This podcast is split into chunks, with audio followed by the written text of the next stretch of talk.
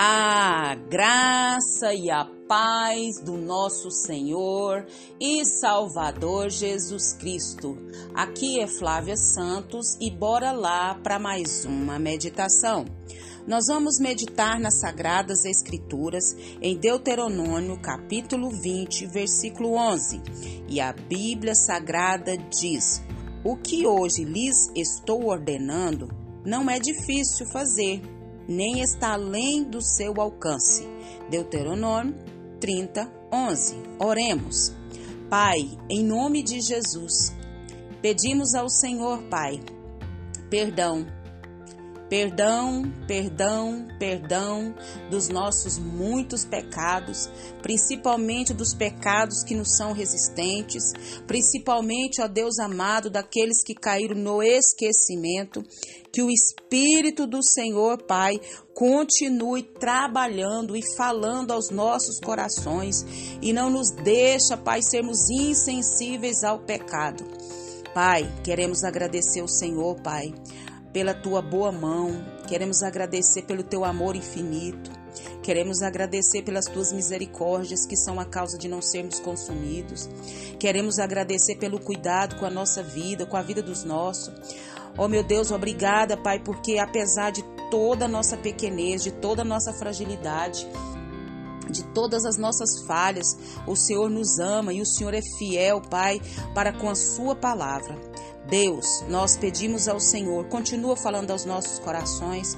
Fala, Deus, fala, Deus, porque somos, ó Deus, carentes, ó Pai, de ouvir a tua voz, de ouvir as instruções, de ouvir as tuas ordenanças. Fala, é o nosso pedido, agradecidos no nome de Jesus, no nome de Jesus. Amém. Nós vamos falar hoje sobre é, obediência a Deus. Isso mesmo. E a obediência, ela está relacionada com as bênçãos, com as dádivas, é, com o nosso amadurecimento, com o nosso crescimento. A obediência está relacionada à nossa intimidade.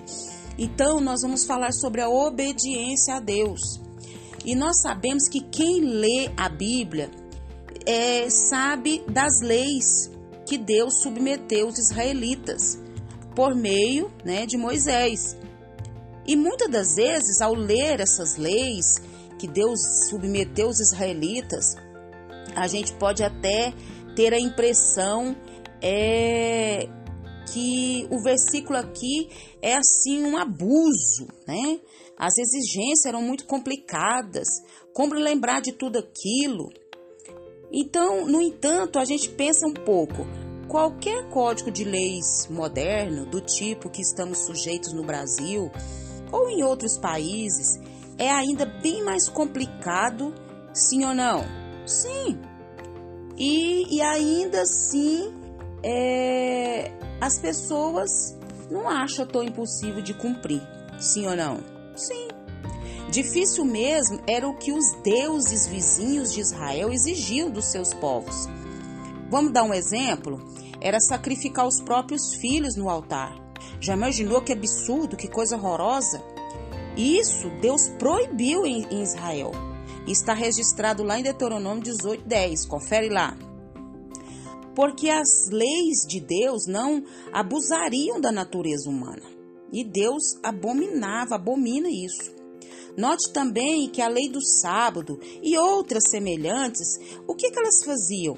Elas é, asseguravam, davam benefício, né? A todos, né? O direito de quê? De descansar, de se recuperar. Olha o tanto que esse Deus nosso é bom, maravilhoso, é coerente. É verdade que se quiséssemos ser agradáveis a Deus, cumprindo rituais, é, não iríamos longe. Sim ou não? Claro que não. Quem que dá conta de um babado desse? Quem tentar fazê-lo, explica Paulo na carta aos Romanos, só vai descobrir o quanto isso fica o quê? A desejar. Lá em Romanos 3:20. Então Deus mesmo nos concede o que a paz ao perdoar as nossas falhas, sim ou não? Mas Israel deveria cumprir todos aqueles rituais para quê? Para sinalizar o caminho e também para quê? Para beneficiar o próprio povo, ensinando-lhes uma vida limpa e ordenada. Então, as leis de Deus, as ordenanças de Deus, os mandamentos de Deus é bênção para nós é nos protegendo, é nos guardando, é nos protegendo, nos assegurando a paz, a alegria, a felicidade. Mas nós que somos pecadores, que temos essa raiz pecadora, muitas das vezes não entendemos isso.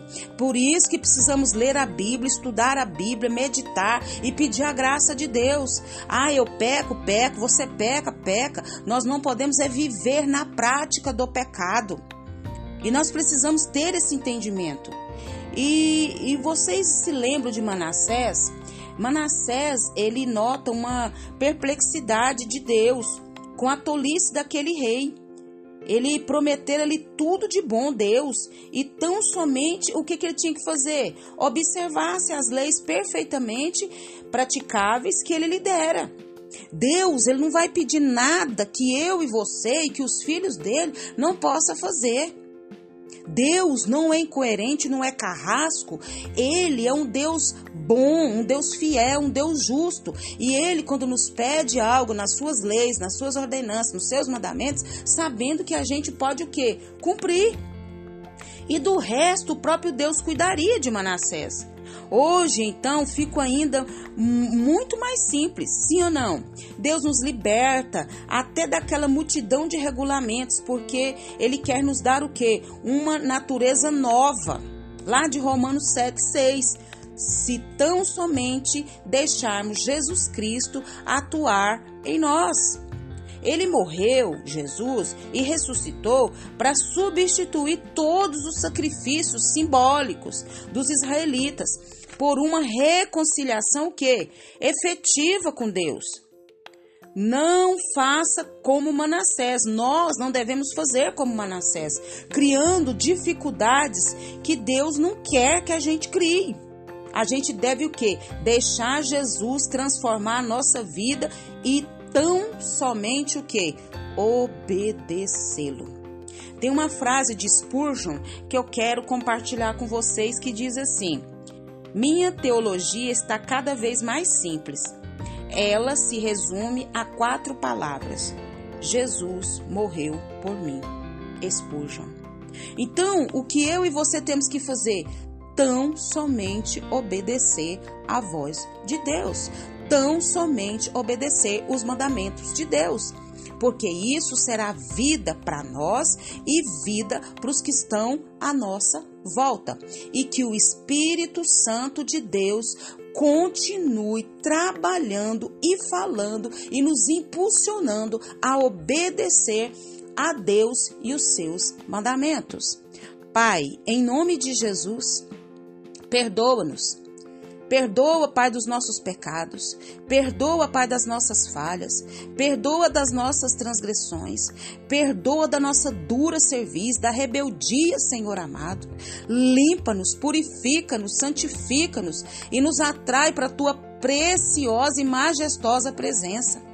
Pai, nós clamamos, nós suplicamos, Pai, que o teu Espírito Santo trabalhe em nós, porque somos falhos, Pai. Nós reconhecemos que somos falhos, que somos pecadores e que se não for uma ação do Espírito do Senhor, Pai, estamos perdidos, ó Deus. Tem misericórdia de nós. Dai-nos esse coração obediente, esse coração alegre em ler a tua palavra, em estudar a tua palavra, em compreender a tua palavra e andar conforme ela. Pai, nós pedimos ao Senhor que continue nos guardando dessa praga do coronavírus e de tantas outras pragas que estão sobre a terra, principalmente a pior praga que é o pecado. Nós clamamos a Ti e já somos agradecidos no nome de Jesus. Leia a Bíblia, leia a Bíblia e faça oração se você quiser crescer, pois quem não ore e a Bíblia não lê, diminuirá perecerá e não resistirá. Um abraço e até a próxima, querendo bom Deus. Fui!